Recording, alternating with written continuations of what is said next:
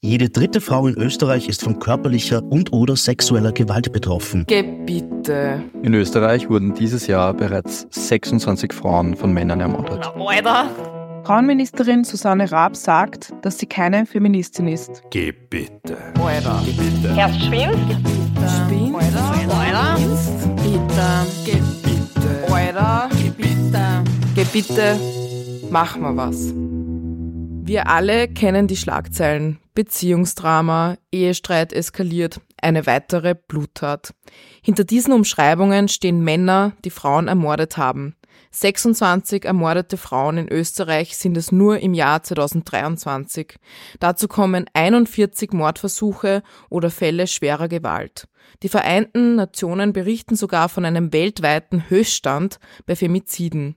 Demnach hat die Zahl der weltweit ermordeten Frauen und Mädchen mit rund 89.000 im Jahr 2022 den höchsten Stand seit 20 Jahren erreicht. Im Rahmen der 16 Tage gegen Gewalt gegen Frauen und Mädchen wollen wir uns mit der SPÖ Frauenvorsitzenden und stellvertretenden Clubobfrau Eva Maria Holzleitner darüber unterhalten. Liebe Evi, herzlich willkommen zu Gebitte, unserem neuen Podcast.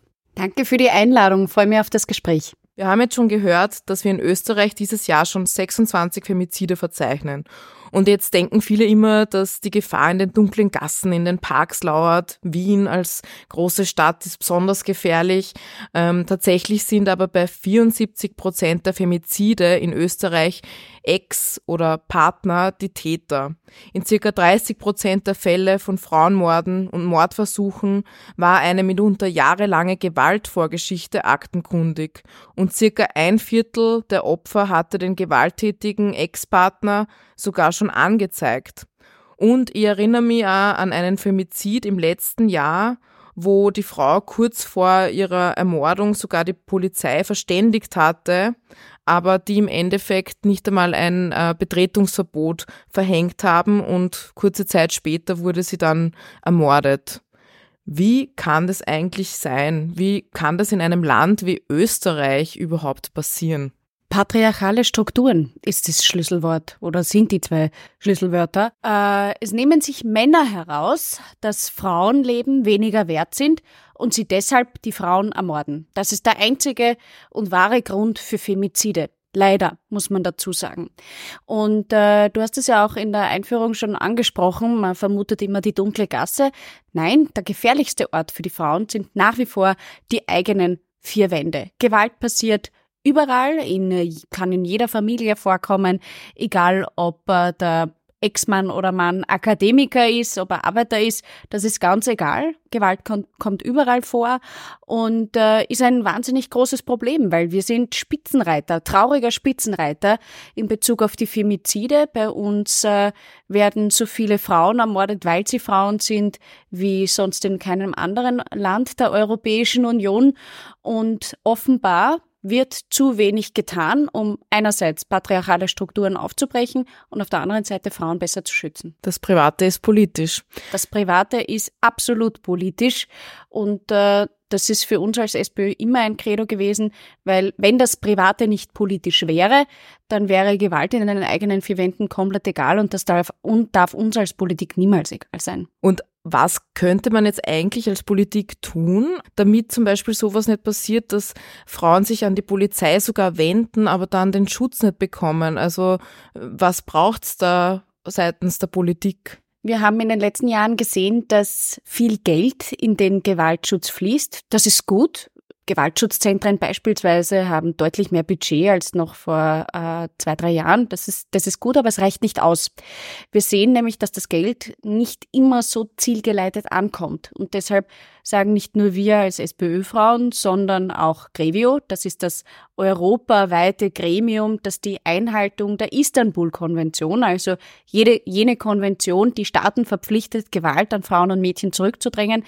Ähm, Grevio empfiehlt auch Österreich einen nationalen Aktionsplan Gewaltschutz. Den gab es bereits unter der damaligen Frauenministerin Gabriele Heine-Schossek zwischen 2014 und 2016 und jetzt fehlt uns diese koordinierte Gewaltschutzarbeit. Ein nationaler Aktionsplan würde nämlich ganz konkret bei Ministerien Lücken aufzeichnen, äh, diese Lücken schließen mit einem ganz konkreten Zeitplan. Bleiben wir bei dem Beispiel, das du erwähnt hast mit der Polizei.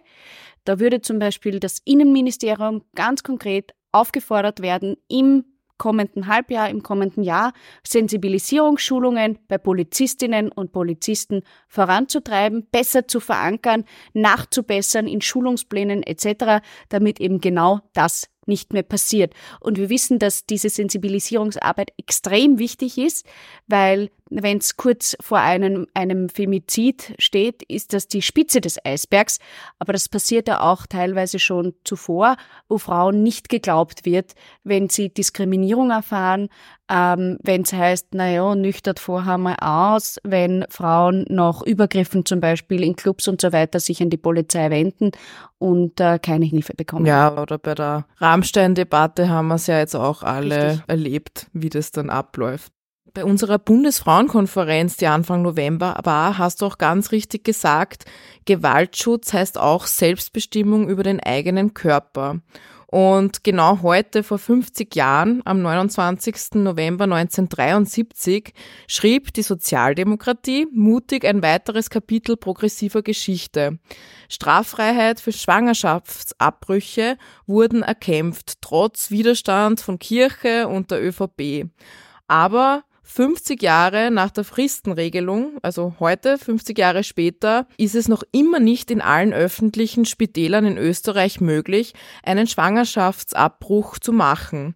Ganz im Gegenteil, kurzfristig hat sich die, der Klerus, wie früher im Mittelalter, sogar wieder eingebildet, über Politik und Frauenkörper mitbestimmen zu müssen. Also Stichwort Vorarlberg. Trotz des äh, Beschlusses des Landtags in Vorarlberg für den Zugang zum Schwangerschaftsabbruch äh, ist es kurz auf der Kippe gestanden, aber auf Druck von uns, der SPÖ, der SPÖ Vorarlberg und auch den Jugendorganisationen dort, äh, wurde das verhindert und jetzt gibt es zum ersten Mal in Vorarlberg in einem Krankenhaus auch die Möglichkeit. Ähm, was macht das mit dir persönlich eigentlich oder auch mit uns generell Frauen? Findest du das nicht auch total frustrierend, dass wir jetzt 50 Jahre später nicht nur dieselben Forderungen gefühlt wie die Johanna Donald damals stellen, sondern hart erkämpftes sogar so vehement noch immer verteidigen müssen? Die Fristenregelung vor 50 Jahren war ein Meilenstein in der Geschichte der Frauenrechte in Österreich und eine ganz, ganz wesentliche Errungenschaft. Aber dass wir 2023 noch nicht weiter sind, nämlich wirklich den Schwangerschaftsabbruch legalisiert haben als Kassengesundheitsleistung, was es nämlich eigentlich ist, ja, äh, anbieten, flächendeckend in ganz Österreich, ist äh, problematisch, um das ganz milde auszudrücken. Und äh, nicht nur in Vorarlberg hat sich der Klerus eingemischt, sondern gestern hat die Bischofskonferenz eine Presseaussendung ausgeschickt, wo sie auch 50 Jahre nach der Fristenregelung diese in Frage stellen. Und 2023 hat sie überhaupt keine Frau nur ansatzweise muss sie sich sagen lassen von einem Gremium bestehend aus Männern, was für ihren Körper gut ist oder auch nicht. Und äh, gerade deshalb unterstützen wir wirklich auch das Bündnis aus Prinzip überparteilich mit vielen, vielen Frauenorganisationen gemeinsam, äh, die ganz klar sagen, der Schwangerschaftsabbruch muss legal, kostenfrei und in Wohnortnähe sein. Weil wenn wir das bundesgesetzlich regeln würden, wäre ein Widerstand in Vorarlberg von der Kirche einfach wurscht dann muss jedes öffentliche Spital einen Schwangerschaftsabbruch anbieten beispielsweise. So wie in Frankreich. Die machen das ja vor.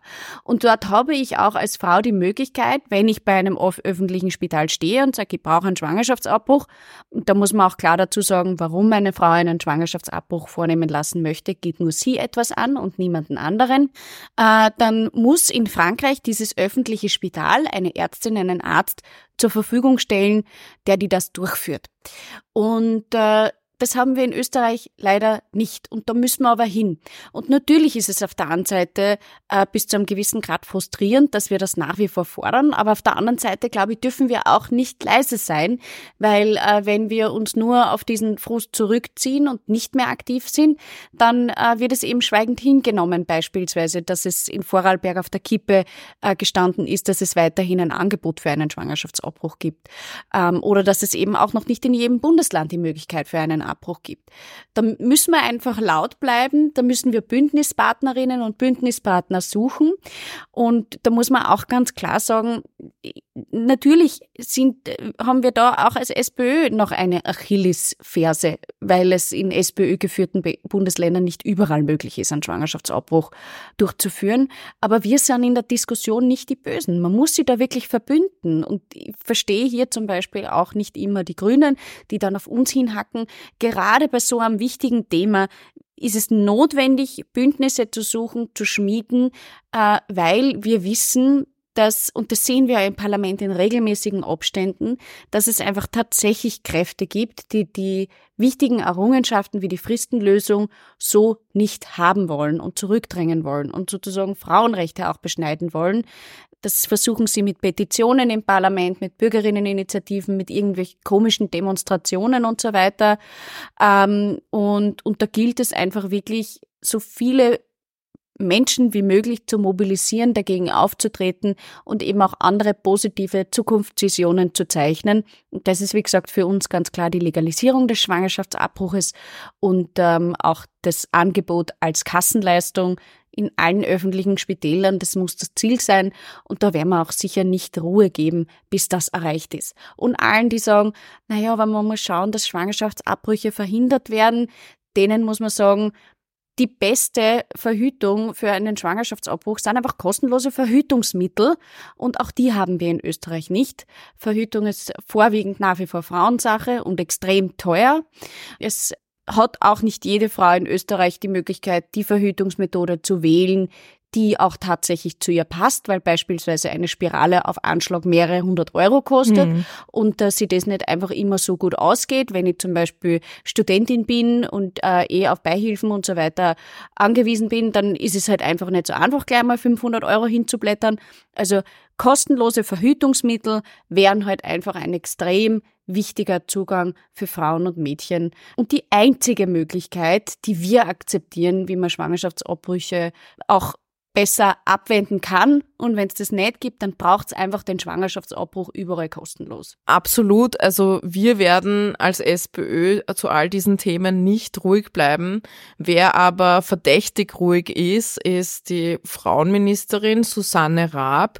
Was wir von ihr allerdings schon gehört haben bei ihrem Amtsantritt, war, dass sie sich nicht als Feministin bezeichnet.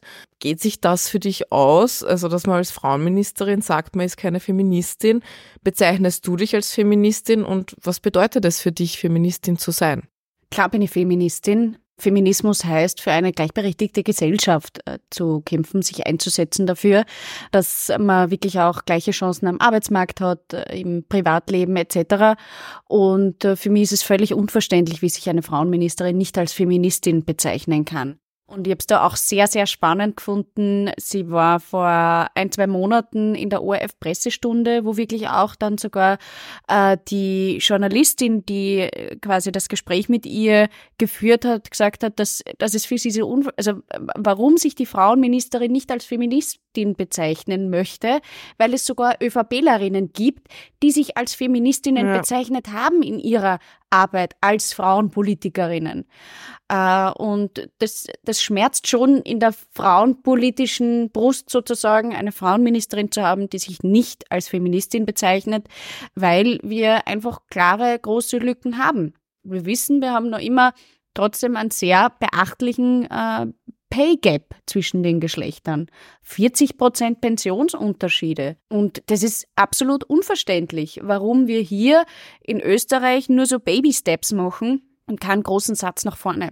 Die Legislaturperiode dauert nur noch ein Dreivierteljahr. Es wäre dringend an der Zeit, beispielsweise die EU-Richtlinie für Lohntransparenz umzusetzen.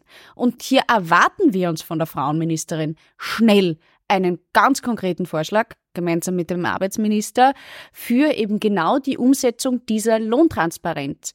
Weil wenn wir wieder auf die nächste Nationalratswahl warten und bis sie dann irgendwie eine Koalition gebildet hat und die sie wieder einigen und so weiter, vergeht viel zu, viel zu viel Zeit, die die Frauen nicht mehr haben. Und deshalb muss in dieser Legislaturperiode noch ein konkreter Vorschlag zur Umsetzung der Lohntransparenzlinie, Richtlinie vorgelegt werden. Island macht das ja zum Beispiel auch vor mit einer klaren Beweislastumkehr Das heißt, nicht ich als Arbeitnehmerin muss belegen, ich leiste so und so viel, ich bin so und so viel qualifiziert. Und wir wissen auch, wir haben mehr Frauen an Österreichs Hochschulen als äh, Männer beispielsweise. Die sind absolut qualifiziert, sie können was und kriegen trotzdem weniger Zeit, weil es Frauen sind. Das sagt uns auch die Statistik Austria.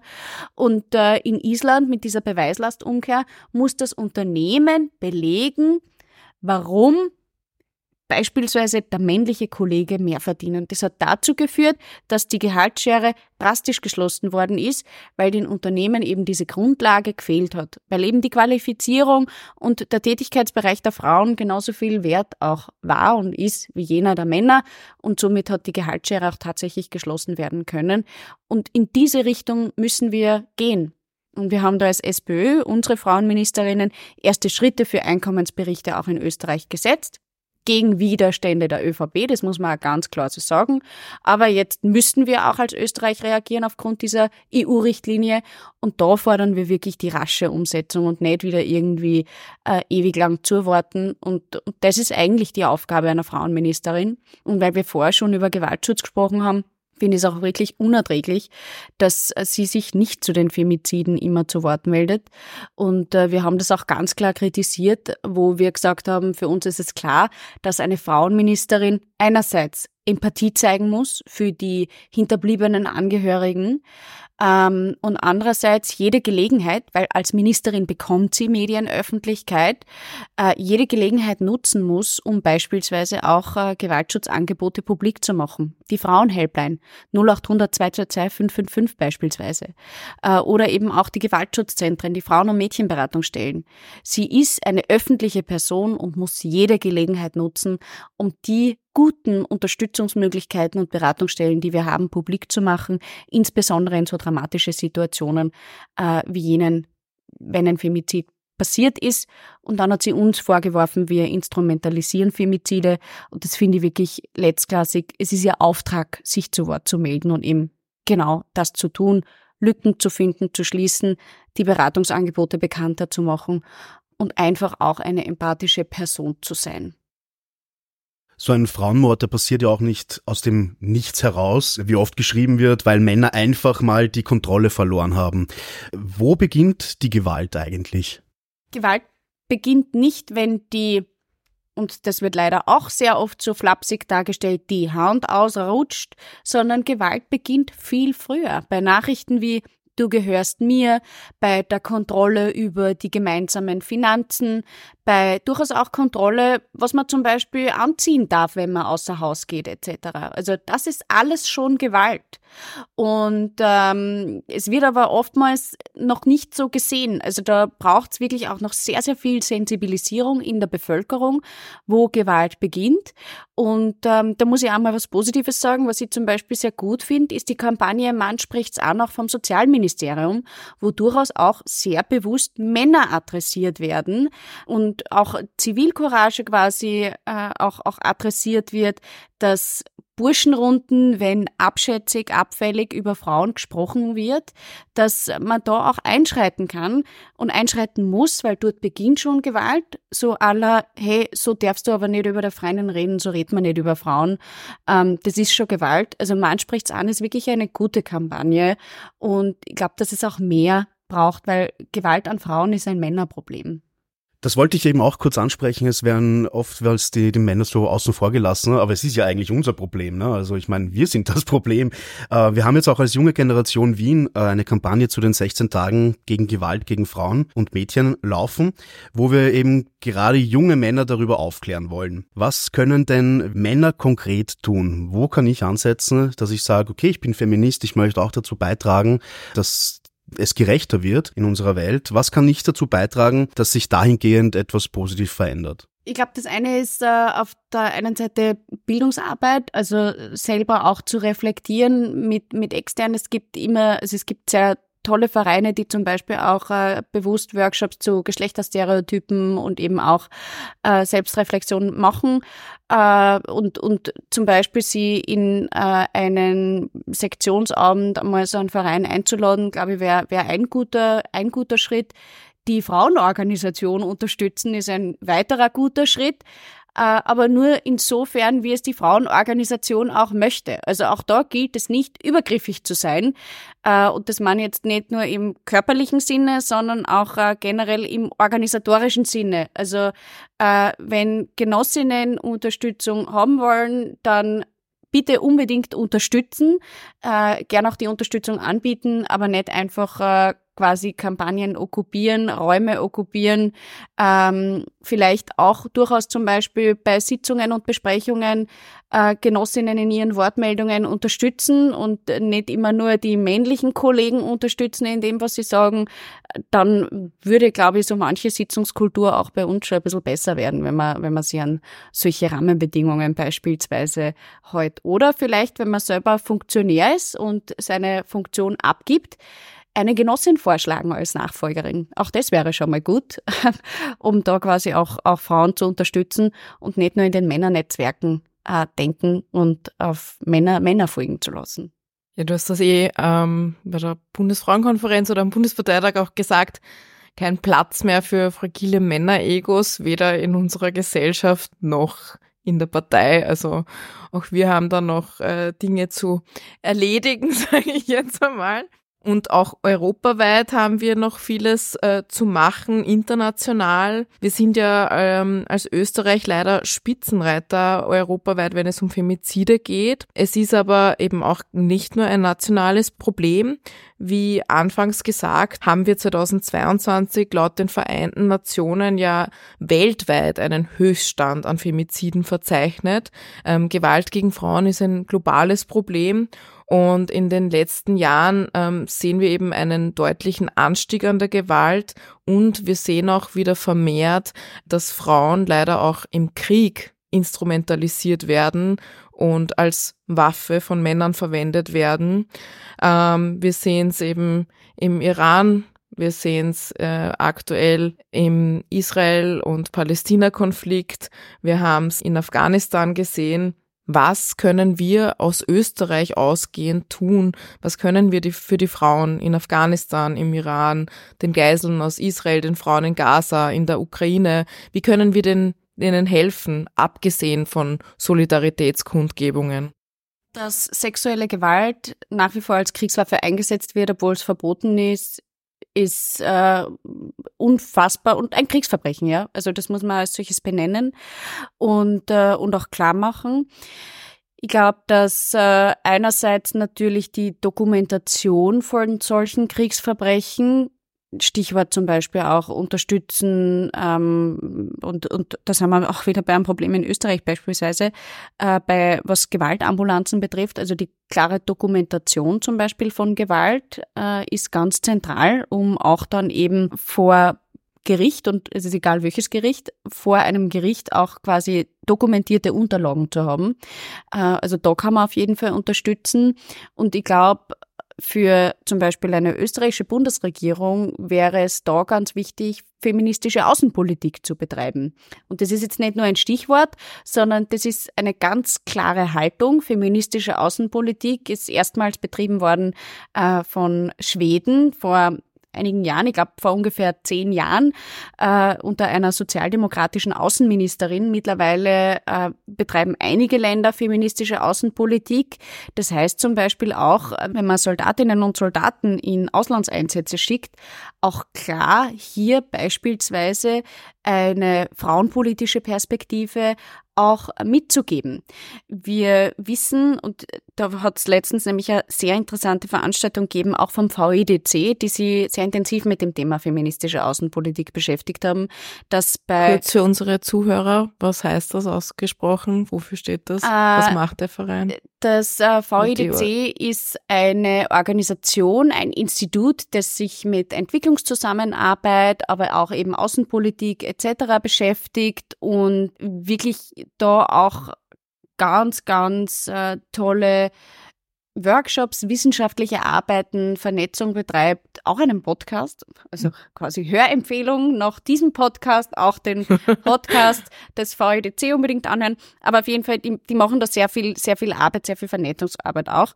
Und äh, auf jeden Fall, da ist es darum gegangen, äh, ein Konflikt in einem, in einem afrikanischen Land, wo äh, Milizen dann äh, insbesondere auch in den ländlichen Regionen Frauen, die am Weg zum nächsten Brunnen, und da sind ja teilweise die Distanzen auch sehr weit, die am Weg zum nächsten Brunnen waren, vergewaltigt haben und ihnen ein Ohr abgeschnitten haben. Und wie diese Frauen zurück in ihre Dörfer gekommen sind, sind sie durch dieses abgeschnittene Ohr quasi stigmatisiert worden und ausgeschlossen worden. Aber das ist nicht in den offiziellen Dokumenten über diesen Konflikt niedergeschrieben gewesen, weil es keine feministische, frauenpolitische Perspektive in diesen Berichtslegungen gegeben hat. Und da kann man zum Beispiel aus Österreich ganz klar sagen, feministische Außenpolitik heißt, bei internationalen Einsätzen auch immer die Frauen in den Konflikten, in den Kriegen klar zu befragen, wie es ihnen geht, was sie erleiden haben müssen, was dokumentiert werden muss und hier wirklich allumfassend zu unterstützen. Das gilt genauso auch dann letzten Endes bei Friedensverhandlungen. Frauen müssen am Verhandlungstisch bei Friedensverhandlungen sitzen, weil das, äh, da gibt es sogar wissenschaftliche Arbeiten dazu, wenn Frauen bei Friedensverhandlungen mit einbezogen werden, ist die Wahrscheinlichkeit um ungefähr ein Drittel höher, dass diese Friedensverhandlungen positiv abgeschlossen werden und auch äh, halten, äh, als wie wenn Frauen komplett ausgeschlossen sind und eben nicht am Verhandlungstisch sitzen. Ja, wie die Johanna Donald so schön gesagt hat, der Frieden ist zu wichtig, um ihn den Männern allein zu überlassen. Richtig, genau, genau. Und dieser Satz hat sehr, sehr viel Wahrheit in sich.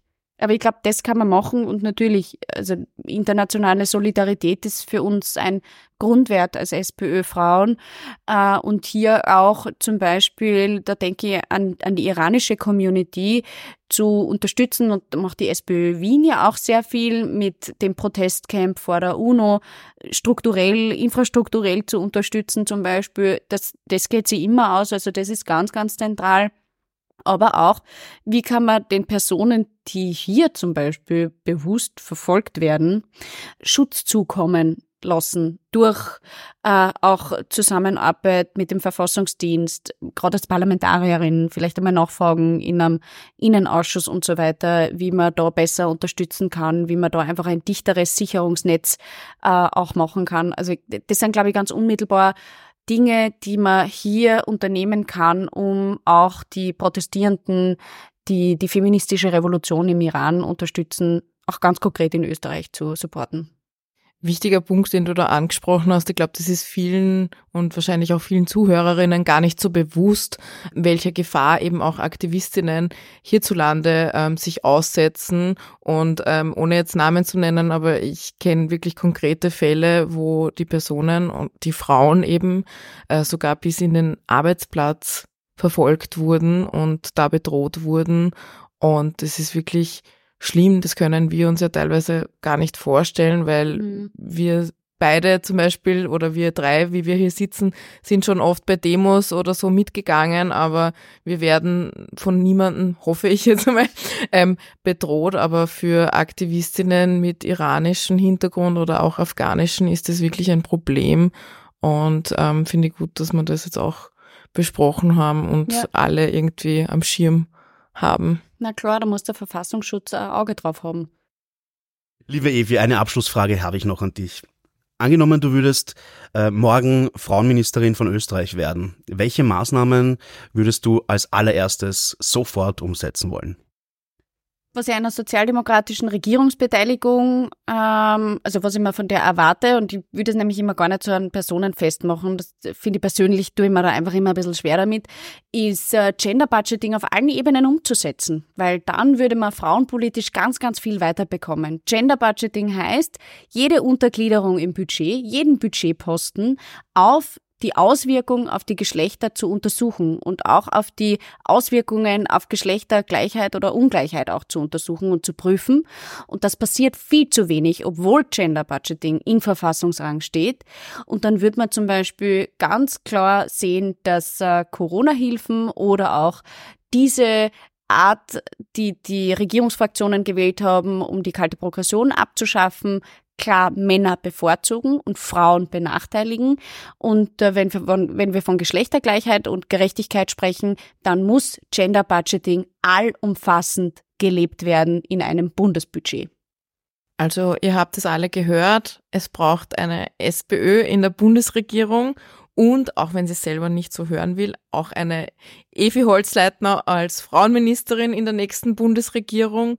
Vielen lieben Dank, liebe Evi, dass du bei uns warst und diesen Einblick und ich hoffe, bei den nächsten Wahlen schaut's anders aus und wir können all diese Dinge, von denen wir heute geredet haben, die so wichtig für die Frauen in unserem Land wären, gemeinsam umsetzen. Das hoffe ich auf jeden Fall auch. Vielen Dank für das Gespräch und ich freue mich auf viele Zuhörerinnen und Zuhörer, nicht nur bei dieser Podcast-Folge, sondern generell bei einem Podcast.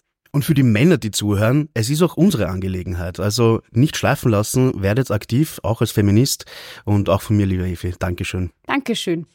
Geh bitte. Alter. Geh bitte. Erst schwimmt, Spinn. Alter. Das ist sozial, Demokratie befindet sich Alter. tatsächlich in einer dramatischen Geh Situation. bitte, mach mal was.